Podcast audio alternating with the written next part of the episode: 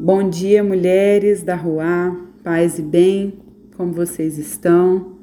Eu sou a pastora Patrícia da IG São Paulo e como nós temos costume aqui todas as manhãs, eu quero repartir um pouquinho né, do texto sagrado, dessa palavra transformadora, renovadora, revitalizadora, né, a palavra da Divina Rua.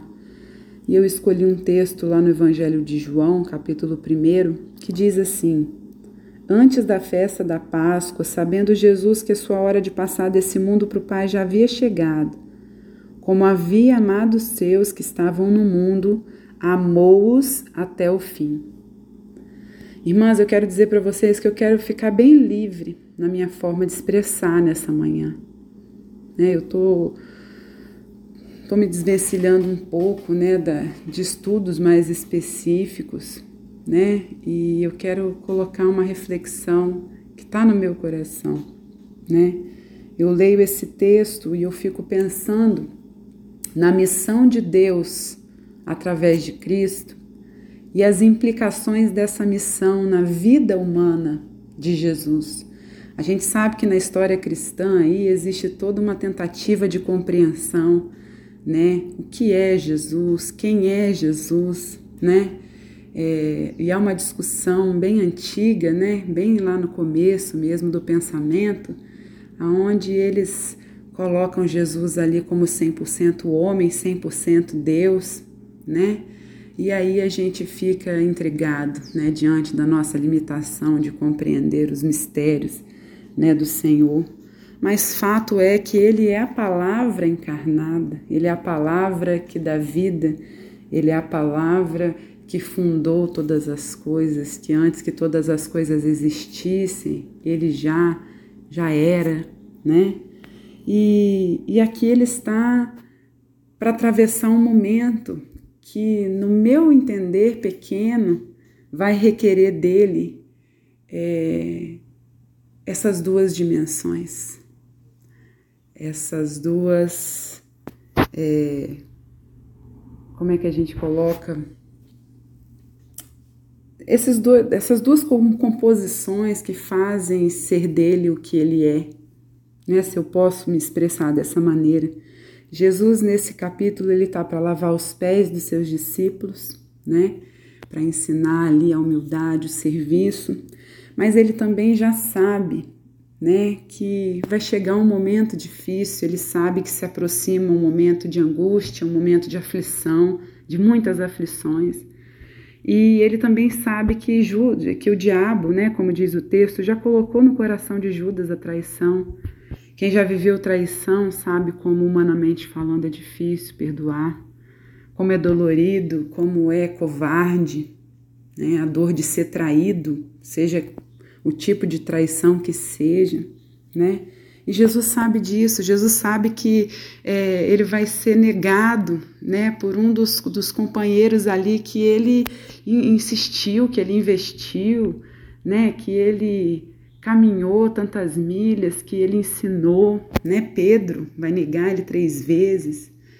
É, ele sabe que ele vai ser exposto a uma humilhação né, de, de açoites, de de, de solidão, de isolamento, de, de solidão mesmo, né?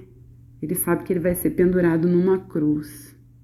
Ele sabe que ele vai ser exposto diante de falsas acusações.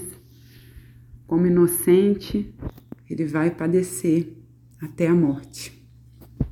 Então eu fico pensando, humanamente, de forma humana, o que levaria o Senhor a suportar todas essas questões.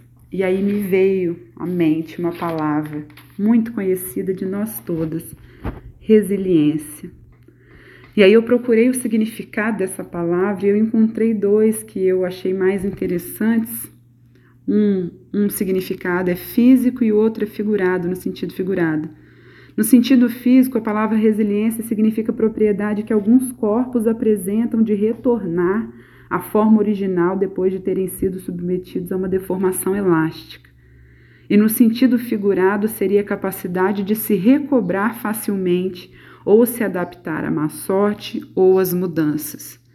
independente da definição que a gente escolha, elas têm o mesmo significado, o mesmo sentido, né? É, traz para nós que ser resiliente implica na capacidade de adaptar-se, de se refazer, né?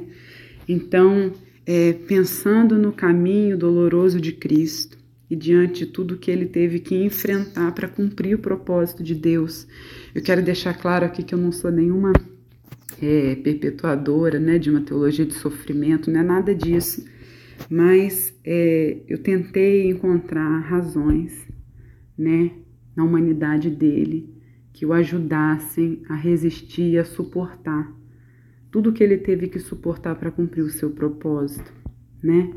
E aí eu fico pensando na, na nossa rotina, né? no nosso dia a dia. Quantas coisas nós é, temos de enfrentar, temos que é, nos readaptar, temos que nos refazer, né? Para muitas vezes cumprir propósitos que a Ruá colocou no nosso coração, que é coisa entre nós e ela. É uma, uma missão que ela estabeleceu para você em específico. E aí eu encontro nessa palavra esse conforto, né?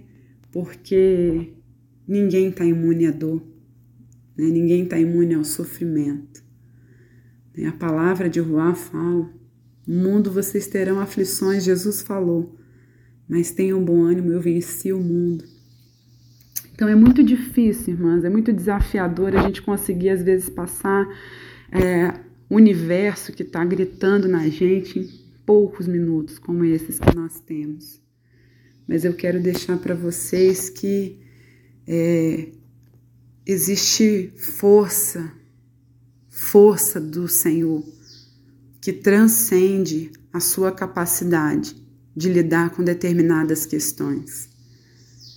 A gente tem uma visão limitada das coisas. A palavra diz que por enquanto a gente enxerga tudo muito embaçado ainda, né? Como um espelho que está embaçado. Tudo é muito turvo, tudo é muito confuso. Mas haverá um momento em que nós veremos claramente, veremos o Senhor como Ele é.